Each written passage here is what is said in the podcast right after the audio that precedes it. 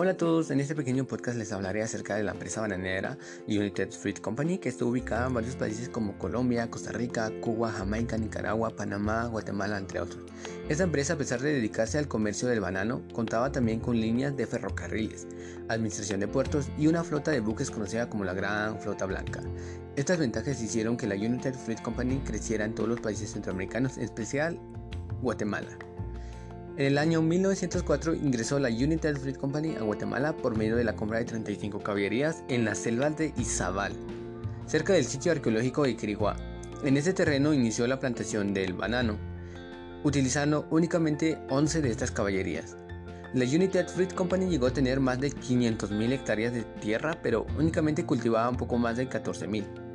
lo que llegó a ser cerca del 40% de la tierra cultivable de Guatemala. La United Fruit Company era dueño de, los ferrocarriles de Guatemala, utilizaba el ferrocarril para transportar bananos y de esta forma exportarlos a Estados Unidos. En el año 1948, Estados Unidos nombra a un nuevo embajador llamado Richard Peterson, a quien veía como una solicitud de la United Fruit Company con el fin de modificar el código de trabajo, el cual les generaba, según ellos, perjudiciales para sus intereses.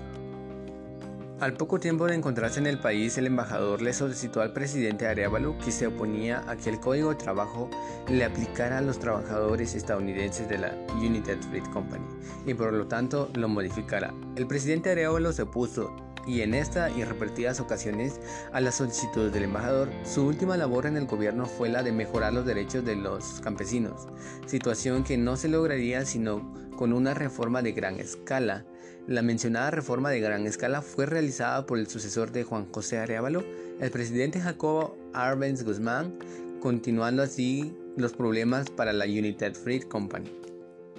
El presidente Arbenz Guzmán tenía cuatro prioridades en sus planes de gobierno, de las cuales tres afectaban directamente a la United Fruit Company.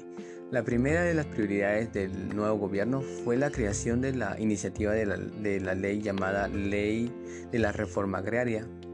la cual tenía dos principales objetivos. El primero era terminar las condiciones de esclavitud o parecidas que tenían los trabajadores de campo y el segundo era expropiar,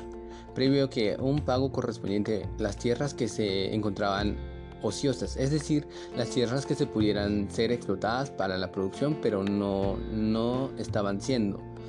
Con esta nueva reforma, la entidad más afectada fue la United Fruit Company.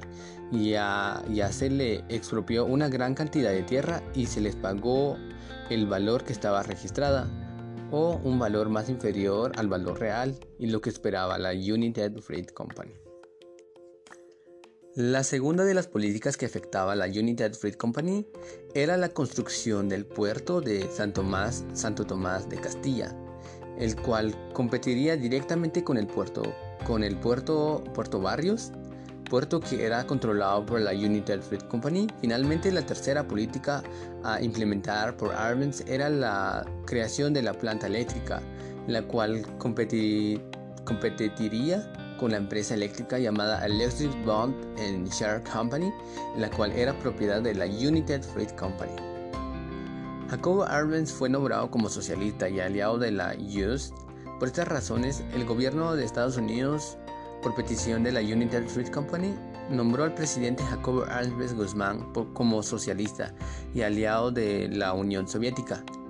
Es importante recalcar que en esta época el mundo estaba sumiendo en la Guerra Fría entre Estados Unidos y la Unión Soviética, por lo que el hecho de haber sido tildado como un socialista al presidente Arbenz generó incertidumbre en su mandato, de tal suerte que el 18 de junio de 1951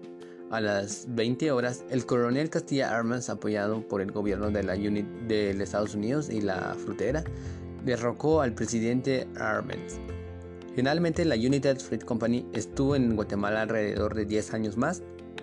retirándose del país en el año 1965, año en el cual vendieron todas sus plantaciones a varias empresas de Guatemala y estadounidenses.